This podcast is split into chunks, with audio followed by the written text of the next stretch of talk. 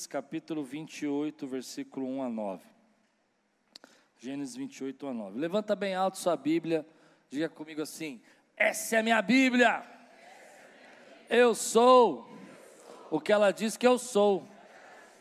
Eu tenho. E eu posso. Abrirei meu coração. E nunca mais serei. Amém. Então Isaac, versículo, capítulo 28 de Gênesis, versículo de 1 a 9. Essa é a última pregação da série da, de Isaac. Estamos terminando essa série. Fizemos uma série sobre Abraão, Isaac, Jacó, José. Praticamente o livro de Gênesis inteiro nós já estudamos aqui na igreja. Está tudo na internet, está tudo no YouTube. É só você procurar se você quiser estudar com a gente. Diz assim: Então Isaac mandou chamar Jacó, abençoou e disse: Não se case com uma mulher cananeia. Em vez disso, vá de imediato a Padarã, a casa de seu avô Betuel, e case-se com uma das filhas do seu tio Labão que o Deus Todo-Poderoso abençoe e dê muitos filhos, e que eles se multipliquem e venham a ser muitas nações. Que Deus dê a você e a seus descendentes as bênçãos que ele prometeu a Abraão, que você venha possuir esta terra na qual vive agora como estrangeiro, pois Deus entregou esta terra a Abraão. Assim Isaac se despediu de Jacó, que foi a Padã Aram, morar com seu tio Labão, irmão de Rebeca, filho de Betuel, o arameu. Isaú soube que seu pai Isaac havia abençoado Jacó e o enviado a Padã Aram para encontrar uma esposa, e que ao abençoá-lo tinha advertido a seu irmão: não se case com uma mulher cananeia. Também soube que Jacó havia obedecido aos pais e ido a Padã Aram. Quando ficou evidente que seu pai não aprovava as mulheres cananeias, Isaú foi visitar a família do seu tio Ismael e além das duas mulheres com as quais havia se casado, tomou para si uma das filhas de Ismael. O, o nome da sua nova mulher era Maalate, irmã de Nabaiote e filha de Ismael, filho de Abraão. Vamos orar? Senhor, fala conosco nessa manhã. Traz a tua palavra ao nosso coração. Que venha o tempo, Senhor, de ouvirmos a tua voz, de sermos tocados pelo teu Espírito, que venha o tempo, Senhor, de sermos edificados nessa manhã, em nome de Jesus. Amém. Você pode dizer amém? Glória a Deus. Chegamos num momento na série sobre a vida de Isaac que eu achei muito, muito interessante. Eu nunca tinha percebido isso na vida de Isaac. Porque agora você vai ver Isaac chamando Jacó pela sua livre e espontânea vontade e abençoando Jacó com a bênção que veio de Abraão, dizendo: Olha, a bênção de Abraão que estava sobre ele, que está sobre mim, vai ser derramada sobre você. E aí tem um contexto nisso, porque talvez você não lembre que há pouco tempo atrás, Isaac, enganado por não enxergar muito bem pela sua esposa Rebeca, abençoou Jacó contra a sua vontade, porque Jacó colocou peles, é, passou algo para ficar com um cheiro parecido, fez comida para o pai que ele gostava, e quando o pai perguntou, é você, Isaú? Ele falou, Jacó respondeu, sou eu, e assim ele foi abençoado. Aí de repente você vê ah, Isaac chamando Jacó e derramando a bênção de Abraão sobre a vida dele. E por que que isso aconteceu? Porque quando Isaú ficou sabendo que o pai, a, a, a Isaac, tinha abençoado Jacó, jurou matar Jacó. E aí a mãe fez: que bobagem que eu fiz. Que agora o meu filho vai matar o outro, vai ter morte dentro de casa. Ela ficou sabendo que Isaú disse aos seus empregados, né, seus colaboradores ali, que ele ia ah, quando o pai dele morresse, ele mataria Jacó. Então ela falou: pega suas coisas e some daqui, porque teu irmão vai matar você. Então, e disse para Isaac: Olha, nós temos que dar um jeito, mandar Jacó longe daqui. Chamou Jacó, falou: Jacó, vou abençoar você. E agora ele abençoa definitivamente as bênçãos que haviam sido prometidas para Jacó no nascimento. Quando Jacó nasce, há uma profecia que diz: o Jacó vai ser o herdeiro da promessa e não o filho mais velho, Isaú. E agora Isaac faz. Só que é interessante isso, porque eu nunca tinha percebido essa segunda bênção. A gente fala muito da primeira, que Rebeca enganou, que Rebeca fez, mas agora tem uma bênção verdadeira, genuína. Isso me trouxe três lições rápidas assim no meu coração. Primeiro que tudo isso podia ter sido evitado se Isaac tivesse obedecido.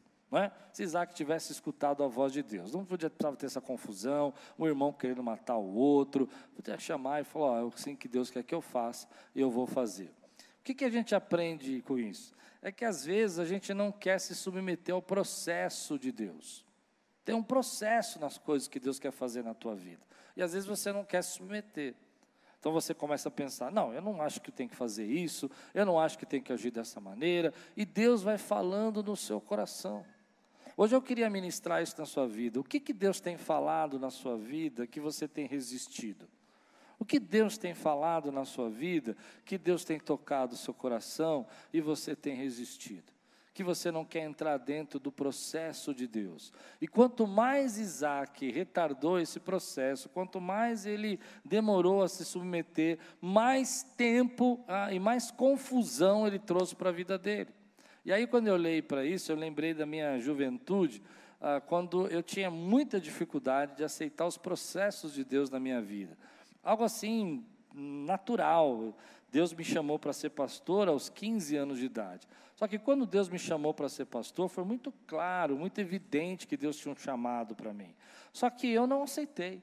Eu não quis me envolver com isso. Eu falei, igreja, estou fora.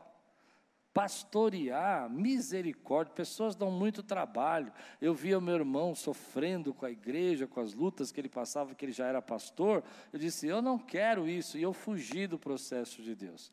Durante três, quatro anos eu fui ali me enrolando nas minhas próprias coisas.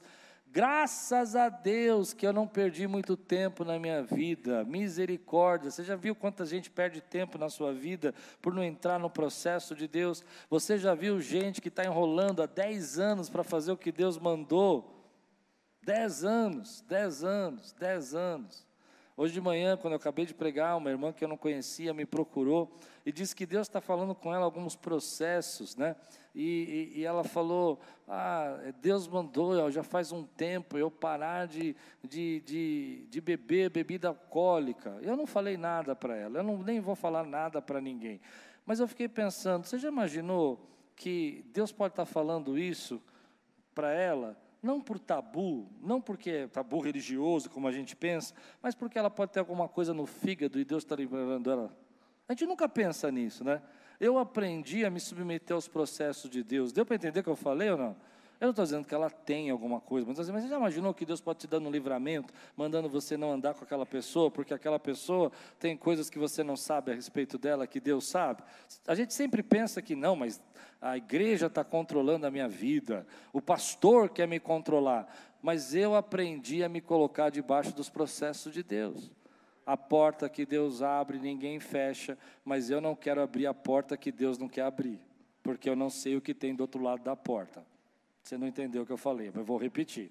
A porta que Deus abre, ninguém fecha. Tudo bem, mas eu não estou afim de abrir porta que Deus não mandou abrir.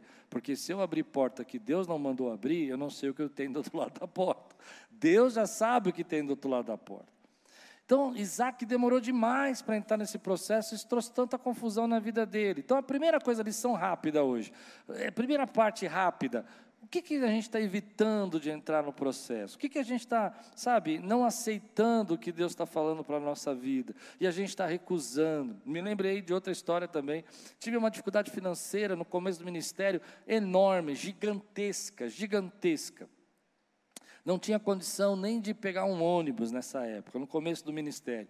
E Deus falou comigo naquela época que eu deveria aprender a usar o tempo que eu estava tendo, a falta de recurso, porque ele queria me ensinar a viver com pouco. Olha que coisa interessante.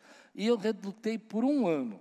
Um ano eu fiquei enrolando para, sabe, tentando, gastei todas as minhas reservas, fiz para não precisar entrar no processo. Quando acabou tudo, eu entrei no processo. Que ano maravilhoso foi. Eu ia toda manhã para o parque do lado de casa, porque eu não tinha dinheiro para fazer nada. Fazia jejum, porque não tinha às vezes coisa para comer, então tinha que jejuar, bênção de Deus. Ah, depois a gente ficava no parque. Lá no parque eu ficava uma hora orando, estudando a Bíblia. Só que aí eu percebi que eu podia estudar a Bíblia em inglês. Porque se eu estudasse a Bíblia em inglês, eu ganhava dois tempos. A Bíblia eu estudava e outra coisa, eu aprendia a falar inglês. E aprendia a falar inglês. Não, você não está entendendo. Tem processos que você está recusando na sua vida, que é doloroso para você, mas que Deus está te levando para um nível maior. Agora, Isaac não quis o processo. Ele falou: não, não. Lembra de Abraão? Abraão pegou o filho Isaac, colocou para ser sacrificado e que sacrificou Isaac porque Deus queria Abraão. Não foi isso? Mas ele fez isso com o filho. Só que quando ele foi sacrificado, Deus falou: não, não, pode parar. Eu vejo que você me ama. Agora era a época de aceitar o processo com Jacó. Ele preferia Isaú. E agora ele está fazendo o que ele deveria ter feito antes. Olha que coisa forte. Então hoje eu quero falar para você: entra no processo de Deus na sua vida. Tem bênção no final desse processo. Você crê nisso que eu estou pregando? Segunda coisa que eu olho para esse texto e, e, falou muito comigo nessa série, e foi uma das coisas que falou, é que Jacó é alguém que luta pela bênção de Deus. Misericórdia, como esse menino queria ser abençoado. Já no nascimento, já agarrou o calcanhar do irmão, e a Bíblia relata isso como algo assim que aquele nenenzinho estava fazendo, porque não queria ficar para trás, ele queria ser abençoado. Ele queria ser abençoado pelo pai, ele quis abençoado, obedeceu a mãe para ser abençoado, ele era um enganador, ele tinha seus defeitos de caráter que Deus vai trabalhar com ele, mas a gente sabe que ele queria a bênção do pai. Depois a gente vai ver Jacó na jornada de vida dele em Betel, buscando a bênção de Deus, no vale de Jaboca, agarrando o anjo e não soltando enquanto o anjo não abençoasse a vida dele. Ele queria ser abençoado. Isso é uma lição para a nossa vida. Nós precisamos desejar a bênção de Deus na nossa casa.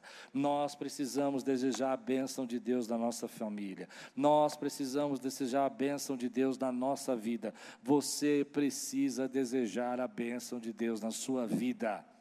Eu sei o que você está pensando, pastor. Eu já aceitei a Jesus e eu sou abençoado. Verdade, você é abençoado, mas você precisa andar de acordo com a bênção que Deus está derramando na sua vida. Se você não entendeu, eu já vou explicar isso. E a terceira lição rápida aqui é Isaú. Isaú, para mim, ele é o cara que quer encaixar Deus no seu jeito. Deus se adeque a mim. Você sabe que tem gente assim, né? Deus se adequa a meu pensamento, Deus se adequa ao que eu acho, Deus se adequa ao que eu penso. Você conhece gente assim que quer adequar Deus ao seu pensamento? Ele falou: bom, porque olha o que ele vai fazer. Ele está bravo que ele não foi abençoado, ele está bravo que o pai abençoou o irmão, mas ele sabe que o pai não quer mais esposas cananeias, certo? E ele já tem duas. Aí ele, fica, ele sabe que Jacó obedeceu, obedeceu o pai, foi buscar lá na família de Labão, tio de, de Rebeca, uma esposa. E ele vai buscar onde? Na família de Ismael.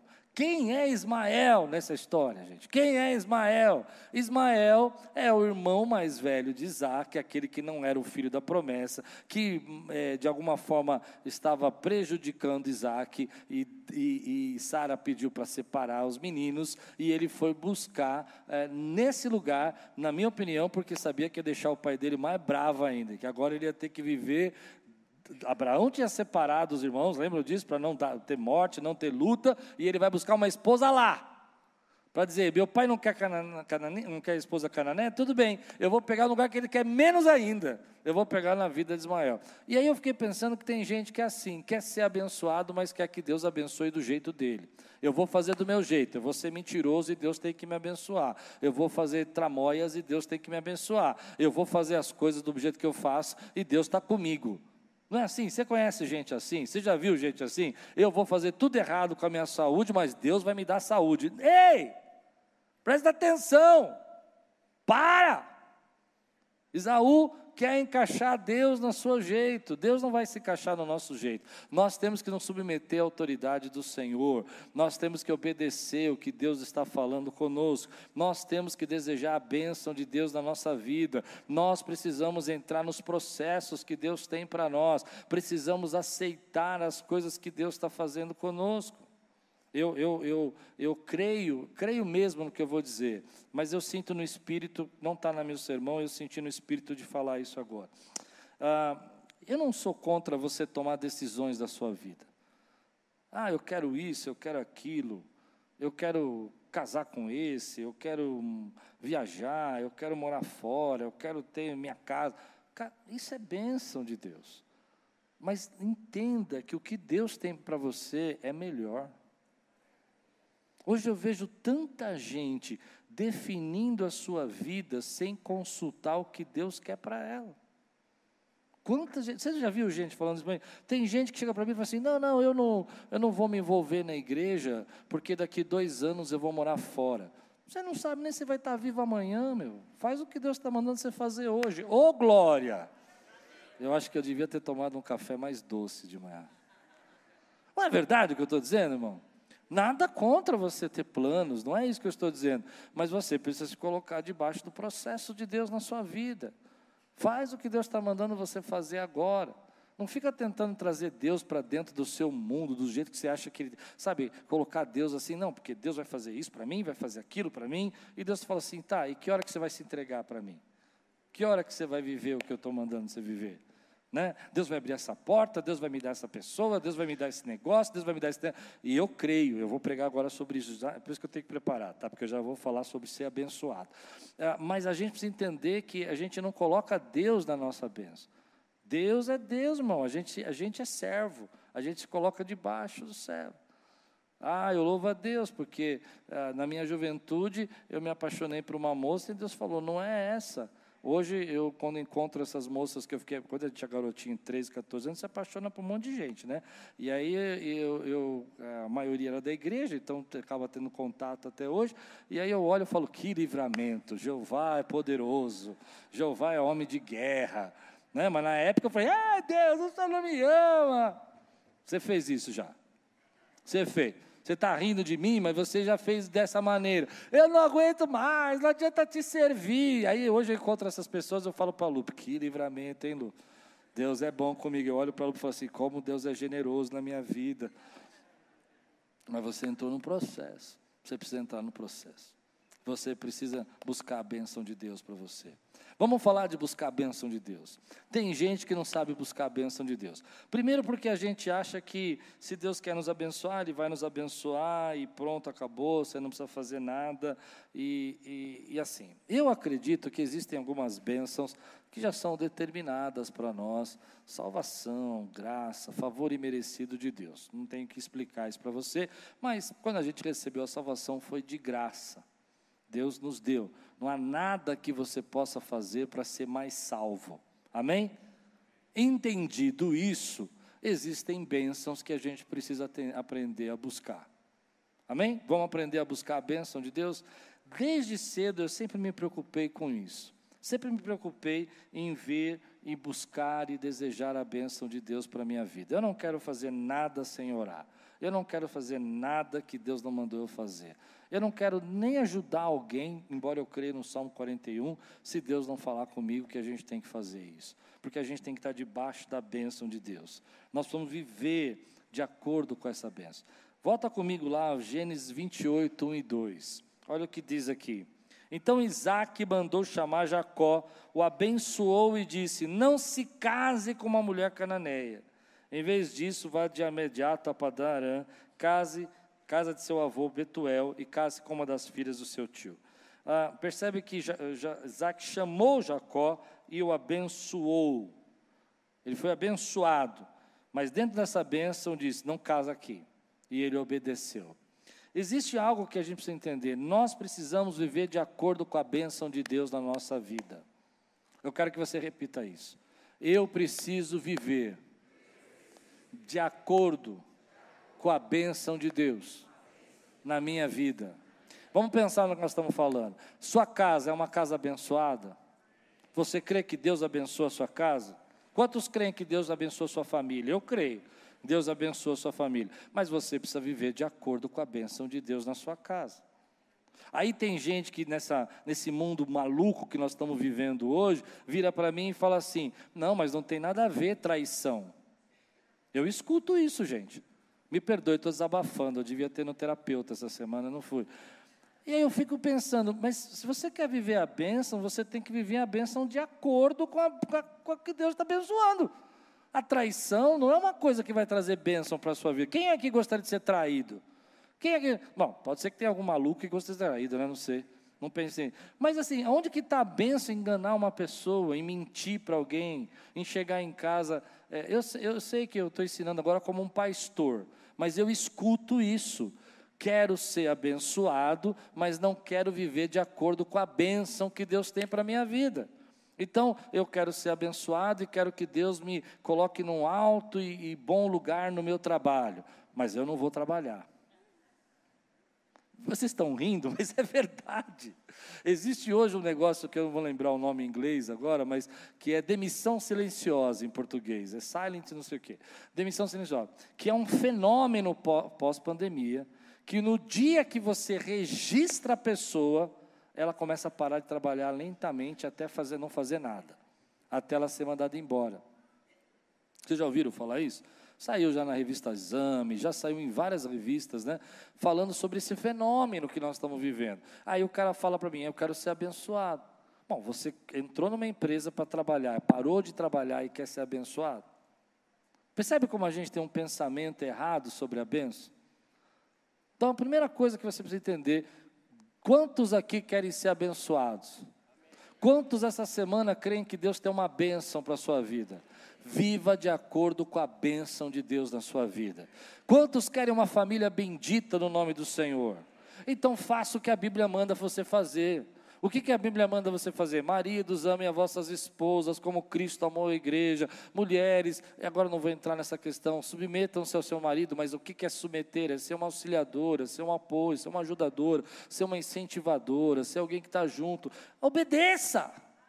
Viva de acordo com a bênção de Deus, meu irmão. Eu quero viver com a bênção de Deus, de acordo com a bênção de Deus. Né? Quando a Bíblia fala, por exemplo, é, eu, eu acredito muito na palavra. Quantos creem na palavra aqui? Porque se você não crê na palavra, você não vai ser abençoado com a palavra. Então, eu estou tentando te abençoar com a palavra. A Bíblia diz assim: Deus é quem dá o crescimento da igreja. Não tem que ficar brigando por crescimento, fazendo tramóia. Eu vejo igreja fazendo tramóia para crescer. Vai buscar o Senhor, vai fazer o que Deus mandou você fazer, vai fazer a sua missão. Você cumpre a sua missão, a bênção de Deus está chegando na tua vida. Quantos podem dizer amém, meu irmão?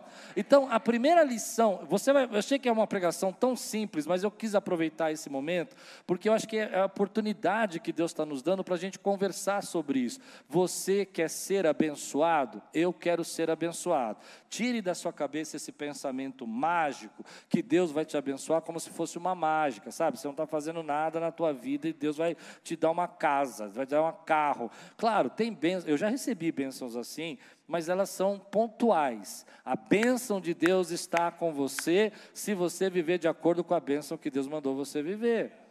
Então, por exemplo, se Deus mandou amar sua esposa, Ele não mandou você trair. Pronto. E um abismo chama outro abismo. Né? Começa com uma conversinha, começa com bate-papo, começa com um troquinha de WhatsApp, e bababá, aquela conversinha ingênua, daqui a pouco vai uma mentira, daqui a pouco da mentira você tem que começar a dar uma enrolada, e desvio de verba, desvio de dinheiro, tirar dinheiro daqui para poder gastar ali. Estou pregando para alguém? Um abismo chama outro. Não fala que eu estou pregando para você. Porque se você falar, estou pregando para alguém, eu? Não, eu não quero saber. Eu não quero saber. Eu estou te ensinando. Viva de acordo com a bênção de Deus. Maridos, amem as suas esposas. É isso que a Bíblia diz. Amém? Outra, agora, a segunda coisa que a maioria, e toda vez que eu prego essa parte, escute, eu vou falar baixinho. Toda vez que eu falo o que eu vou falar agora, o céu fecha. Fecha. Não sei porquê. Há 30 anos eu sou pastor e a pregação mais difícil para mim é essa que eu vou fazer agora, esse pedacinho aqui, ó. Tem bênçãos que são condicionadas. Toda vez que eu falo isso, o céu fecha. Tem bênçãos na Bíblia condicionadas. Sabe o que é? Eu cumpro essa condição e há uma bênção. Nós cristãos, América Latina, Brasil, São Paulo, não gosta de bênçãos condicionadas. Amém? Dá para entender? Mas a Bíblia está cheia de bênçãos condicionadas. Nós falamos uma todo domingo. Quer ver? Tudo quanto fizer, maravilha. Você quer essa parte, não quer? Quantos não querem tudo que fazer prosperar? Eu quero, eu tenho essa bênção na minha vida, mas há uma condição para isso. Você lembra a condição? Bem-aventurado aquele que não anda no caminho dos pecadores, nem se aceita na roda dos crescedores. Né? Vou cortando aqui para ser mais rápido. Antes medita na lei do Senhor de dia e de noite. Amém? Amém? Antes medita na lei do Senhor, medita.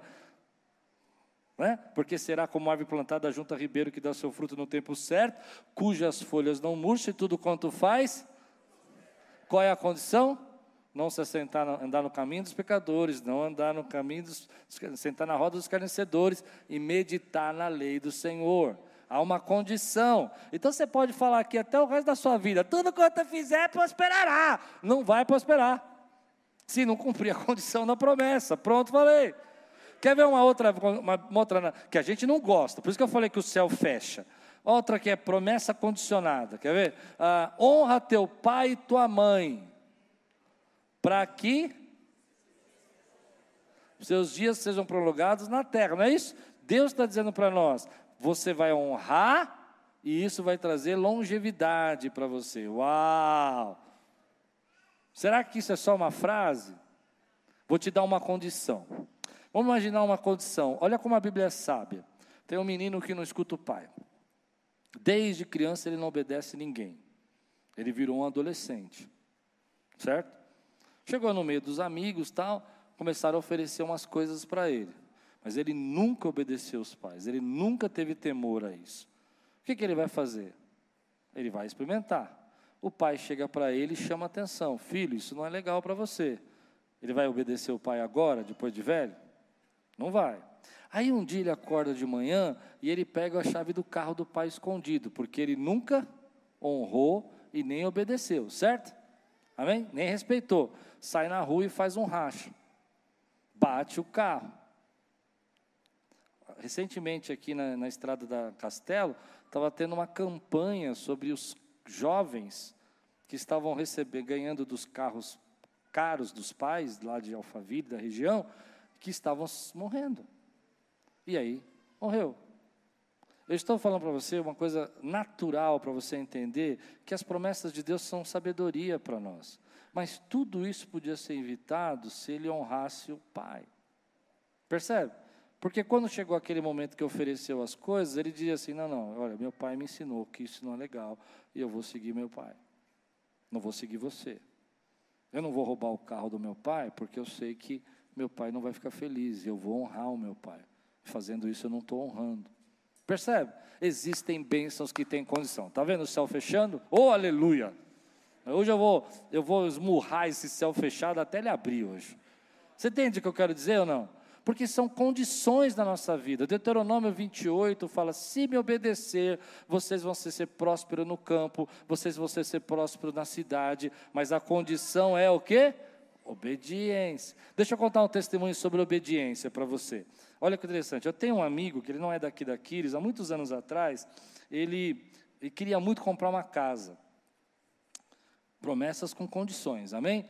condicionadas, tem uma condição para você cumprir. Ele queria comprar essa casa, um sonho dele é comprar uma casa. Ele já tinha uma certa idade, e uma das, ele falou uma vez para mim assim: uma das frustrações que eu tenho é que eu nunca consegui comprar uma casa. Eu sempre sonhei em comprar uma casa.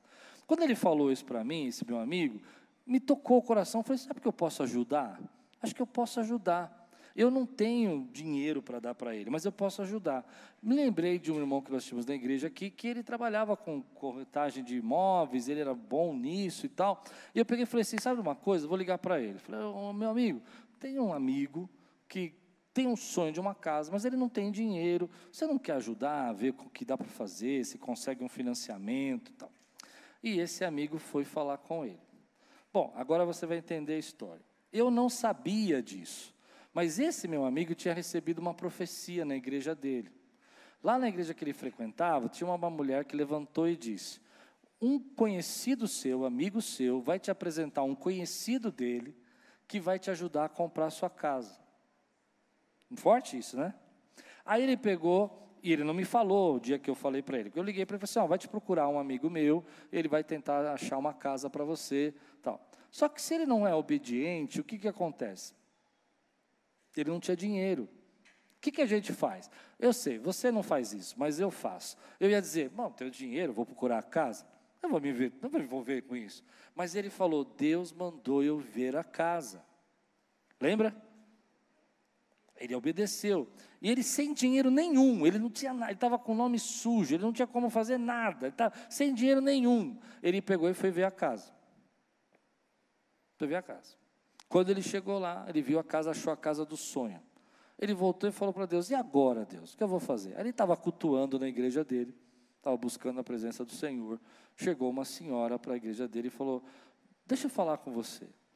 Eu Faz 10 anos que eu estou tentando vender uma casa. E eu vendi uma casa. Mas eu disse para Deus essa semana que se eu vendesse a casa, eu ia dar uma oferta para alguém. Você está querendo comprar uma casa? Ele falou: estou querendo comprar uma casa. Você não tem a entrada? Ele falou: não tenho. Eu falei: eu vou te dar então o valor da entrada para você comprar a sua casa. Promessas condicionadas à obediência. Às vezes a gente não sabe disso. Isso aqui eu estou contando porque eu estou no final da história. Você está no meio, você está no processo. Entende? E você não sabe. Tem muita gente que não é abençoado, meu irmão. Tem a promessa da bênção, tem a marca da promessa na sua vida, mas não recebe a bênção porque não consegue obedecer. Eu coloquei algumas coisas que eu aprendi na minha vida que é para ser abençoado. Quantos querem receber aqui? Diga amém. Primeiro lugar, só é abençoado quem entende que a bênção de Deus é importante. Se você faz, acontece, você se resolve, você não precisa orar para nada, você não vai ser abençoado. Deixa eu explicar o que eu estou falando. Existem bênçãos naturais. A Bíblia diz que do sol nasce para o justo e para o injusto. Eu estou falando para aqueles que querem viver o sobrenatural. Deu para entender? Tem coisas que você estudar para a prova, você vai passar na prova. Mas tem coisas que Deus vai fazer você lembrar. Ah, você não entendeu o que eu disse agora. Tem coisas que Deus vai fazer. Tem, tem coisas que Deus vai fazer os outros lembrarem de você. Então existe uma bênção natural para todos nós que fomos criados por Deus, mas existe uma sobrenatural para aqueles que entendem que buscar Deus é importante. Consegue perceber o que eu estou pregando? Outra coisa, a bênção de Deus está relacionada com a graça e a misericórdia. Não é por causa de, dos nossos talentos ou porque aquilo que a gente é, resolve e faz, mas porque a gente se condiciona debaixo da misericórdia de Deus. Minha mãe falava isso e hoje eu escuto pregações, às vezes na internet, que são contra isso. Mas eu louvo a Deus porque minha mãe me ensinou. Por exemplo, minha mãe me ensinou o seguinte: olha, antes de você fazer uma prova, ora, peça para Deus lembrar, estude mas ora. Só que isso foi importante para mim. Deixa eu explicar por quê. Porque eu não tinha coragem de orar se eu não tivesse estudado. Então eu estudava para poder orar. Porque eu queria a bênção de Deus na minha vida. E falava, Deus, me ajuda a lembrar o que eu estudei. Olha que coisa bacana, né? Então minha mãe estava certa. Outra coisa que a gente faz em casa, não sei se você faz, e eu sempre faço. Senhor, me abençoa nessa viagem. Me abençoa nessa, nessa, nessa estrada que eu vou pegar? Eu oro, porque eu preciso da bênção de Deus. Você não crê nisso? E quantos livramentos a gente vê? E aí eu escuto gente falando na internet: ah, isso é bobagem, se você estudou, você não precisa orar. Ah, tudo bem. Eu prefiro me colocar debaixo da bênção de Deus. Tem uma coisa que eu fui, que eu sofri bullying muitos anos. Querem saber do meu bullying? Porque eu tenho medo de voar de avião. E eu sofri bullying por causa disso. Aqui dessa igreja. Fui zombado aqui. E toda vez que eu vou voar de avião, eu ponho a mão assim na fuselagem, né? Imagina que aqui é a porta do avião, eu estou entrando, eu ponho a mão assim e falo, Senhor, abençoa esse piloto, abençoa essa aeronave, e se o camarada aí tem espírito suicídio, amarra os demônios dele, porque eu quero voar aqui, eu quero chegar em outro lugar. Eu faço. Aí outro dia, muitos anos atrás, eu estava é, começaram a brincar aqui na igreja comigo, ah, o pastor tem medo, amarra demônio do piloto, não sei o quê. Aí eu vi uma história lá na Alemanha que o piloto jogou né, em depressão, ele jogou aeronave na montanha, alguns anos atrás. Vocês viram isso? Quando eu vi aquilo, eu falei: vai saber se algum dos pilotos que eu peguei não era ele. Você não sabe, está zombando de mim.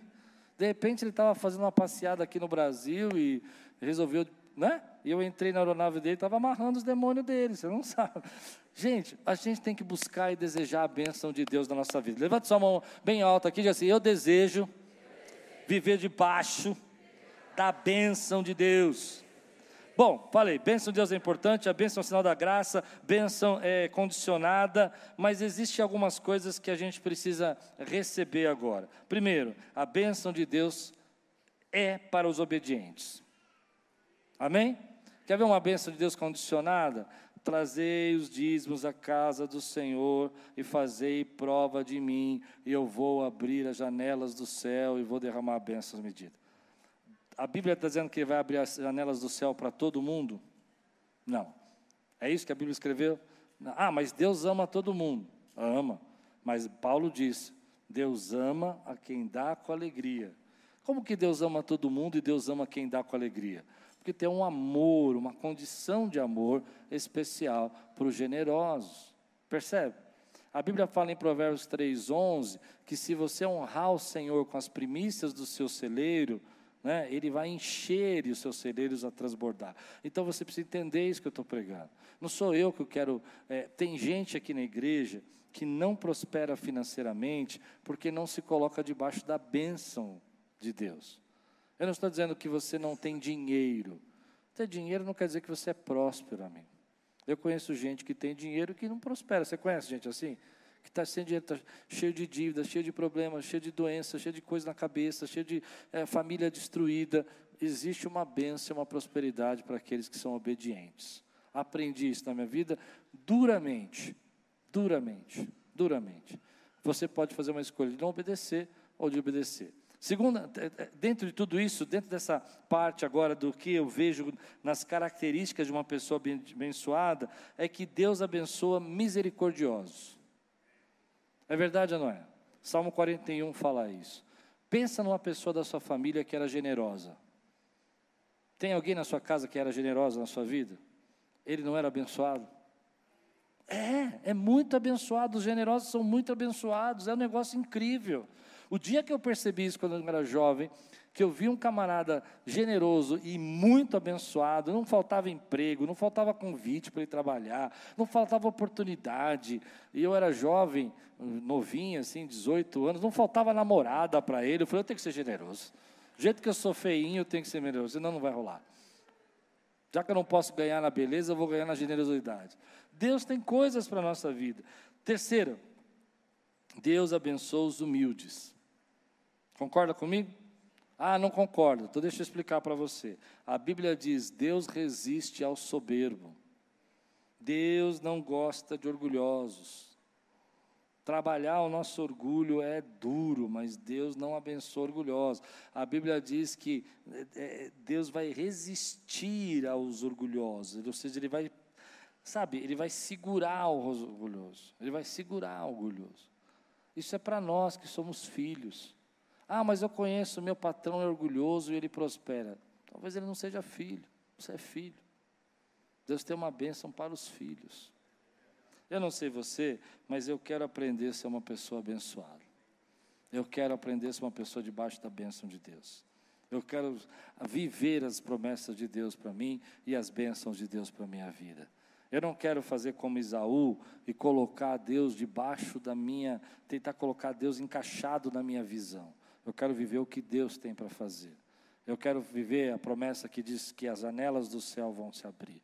Eu quero viver a promessa que diz que eu vou ser abençoado no campo, vou ser abençoado na cidade, porque eu obedeço. Eu quero viver a promessa de Deus que diz na minha vida que se eu respeitar as autoridades, há uma bênção de Deus para mim. Então eu quero aprender a abençoar, a ser abençoado, a respeitar a autoridade. Se eu, se eu respeitar os pais e mães, eu, eu vou ter longevidade, eu quero viver essa bênção. Hoje você é jovem, você não está preocupado com longevidade, mas quando você chegar aos 50, você vai entender melhor melhor. Você quer ser abençoado? Cuida dos seus pais, cuida da sua família, cuida da sua mãe. Sabe, ah, mas minha mãe não foi uma pessoa, meu pai não foi. Esquece isso agora e vive a bênção de Deus na sua vida. Vive a bênção de Deus. Ah, minha família vai ser uma família bendita no nome do Senhor. Vai, mas você precisa se colocar debaixo das promessas de Deus senão você está aí num um prognóstico da sociedade que cada dez casais, quatro ou cinco se separam. Esse é o prognóstico da sociedade. O prognóstico da palavra de Deus é que a sua família vai ser uma família bendita no nome do Senhor. As estatísticas da sociedade não servem para mim, porque eu não sou desse reino, eu vim de outro reino, eu vivo no reino celestial, eu vivo no reino de Deus. Amém, queridos? Então você precisa se colocar debaixo disso. E aí que vem a parte que eu quero terminar. Quando a gente olha para essa situação, Isaac demorou para derramar a bênção sobre Jacó, talvez porque tivesse preferências, a Bíblia diz isso, para Esaú. Mas existe uma lição aqui que a gente tem que pensar: quem a gente está abençoando? Qual é a pessoa que nós estamos derramando a bênção de Deus? Qual é a pessoa que você está fazendo agora o que fizeram com você antigamente.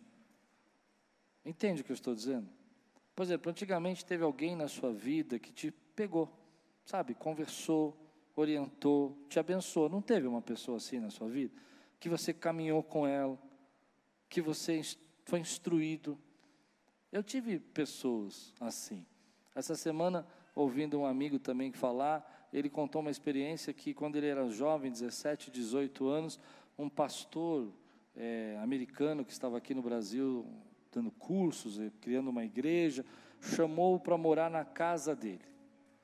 E esse mesmo pastor tinha morado na casa de um outro pastor, lá nos Estados Unidos. Eu achei tão bonito aquilo, porque na hora que ele falou isso, eu fiquei pensando: quem você está se derramando? Percebe?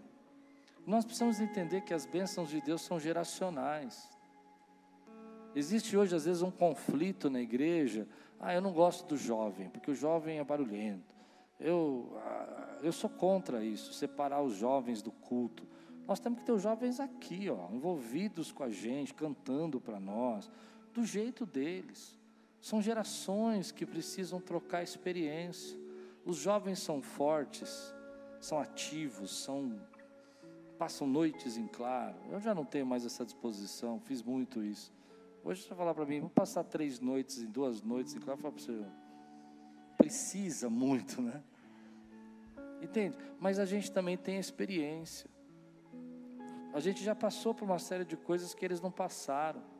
E quando a gente consegue criar essa sinergia de, da força do jovem, a experiência do mais velho, a igreja é abençoada.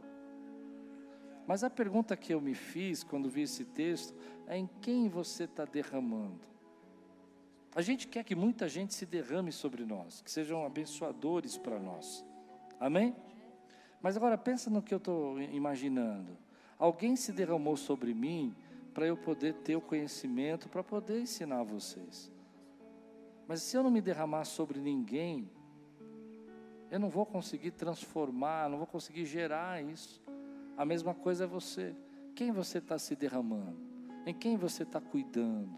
Em quem você está trazendo essa experiência de vida que você recebeu. Sabe aquela pessoa que chegou para você e falou: Vem cá, deixa eu te dar uns conselhos. E caminhou com você um período da sua vida. Quantos tiveram uma pessoa assim na sua vida? Deixa eu ver aqui o que eu estou falando. Ela foi bênção para você. Ela abençoou. Deus está chamando você para derramar-se sobre a vida de alguém também. E o mais bonito disso é que quando a gente faz isso, uma geração abençoando outra geração, a gente entende a força dessa geração. Uma das coisas que eu tenho escutado muito nesses dias é que se você quiser ver uma saúde da igreja, se você quiser ver se a, se a igreja está cumprindo a sua missão, não olhe apenas para os batismos, não olhe apenas para as missões, mas olha se os jovens estão sendo derramados. Entende? Se há um espaço para que haja essa essa sinergia dentro da igreja. Olha para o louvor da igreja, você vai ver jovens, você vai ver mais velhos, você vai ver jovenzinhos. Entende? Olha para as câmeras. Hoje a gente está com poucas câmeras, mas tem jovens lá atrás. Você tem. Ali tem um exemplo. Fica de pé vocês dois aí, Rafael e Ricardo. Fica de pé vocês dois aí. Levanta aí. É isso que eu estou falando. Ricardo está fazendo som, Rafael está aprendendo. Não é isso? Eles estão sendo derramados. Quem pode dizer glória a Deus por isso? A gente não vê isso às vezes porque a gente não fala, mas está acontecendo está sendo, a bênção está sendo derramada. E a força do jovem, o conhecimento do mais velho, vai criando uma sinergia que vai trazendo saúde e bênção de Deus para nós. Mas a gente precisa dar espaço. Então a pergunta que eu me fiz no final do texto é essa: em quem eu estou me derramando? Em quem você está se derramando? É claro que a gente se derrama pelos nossos filhos, a gente se derrama pela nossa família, mas tem jovens que você pode ajudar. Tem gente que vai receber o seu legado no seu trabalho. Tem um cara novo que está começando lá que você pode chegar para ele: vem cá, vou te ajudar. Você não sabe fazer esse serviço direito, você não aprendeu ainda, eu vou te ensinar. Eu vou derramar sobre você. Eu vou me derramar sobre você. Entende a expressão? Vou me derramar, vou derramar minha, minha experiência, minha vontade. Eu vou trabalhar com você. Isso vai gerando um legado. Porque o que, que nós estamos fazendo aqui? O que, que nós estamos fazendo aqui? Preste atenção, tô, é a última frase minhas, olha. Já, Abraão recebeu uma benção e morreu.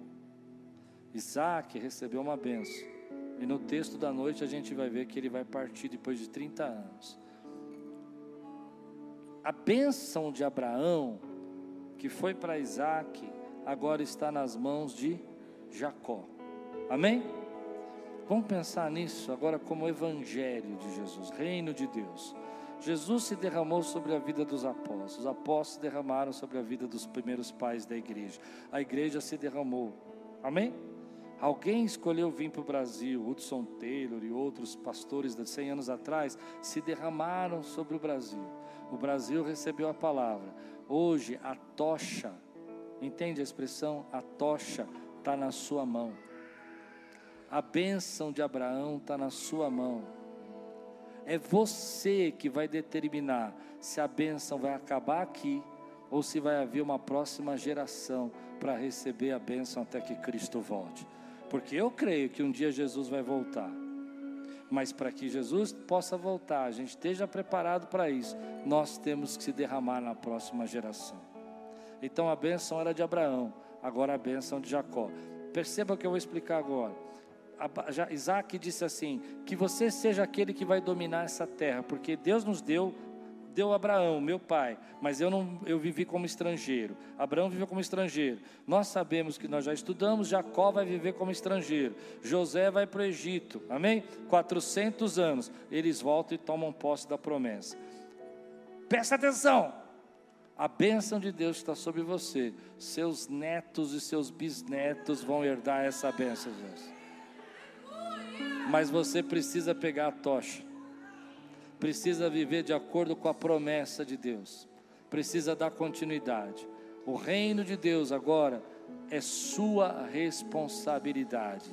O reino de Deus, se vai haver uma próxima geração de evangélicos no Brasil, vai, depende de você. Se você não puder trazer seus filhos para ouvir a palavra quando criança, se você não tiver uma vontade de servir a Deus, Entende? A bênção vai acabar em você. Mas se você pegar a sua casa, for cheio da presença de Deus, pais muito consagrados, filhos consagrados, pais pouco consagrados, filhos mais ou menos consagrados, pais nada consagrados, filhos nada consagrados. Não tem, tem é, é só você olhar. Mas você tem uma tocha do reino de Deus na sua mão. Se derrama, deixa Deus usar a sua vida. Você recebe essa palavra hoje? Se você quer ser abençoado, fica de pé no teu lugar. Vamos adorar a Deus. Tem bênção de Deus aqui. Tem bênção chegando nesse lugar. Olá, meu amigo, meu irmão, é, fico feliz de você ter assistido essa pregação. É uma bênção ter você no nosso canal. Queria lembrar você para participar e receber mais mensagens como essa, a fim de que o Google possa entregar para você as nossas mensagens. É só você se inscrever no nosso canal e ativar o sininho. Isso vai mostrar para ele que, para o Google, que é relevante a mensagem e vai nos ajudar a fazer o nosso canal crescer. Se você puder fazer isso por nós, nós agradecemos muito. Deus abençoe sua vida e espero muito que essa mensagem tenha falado com você.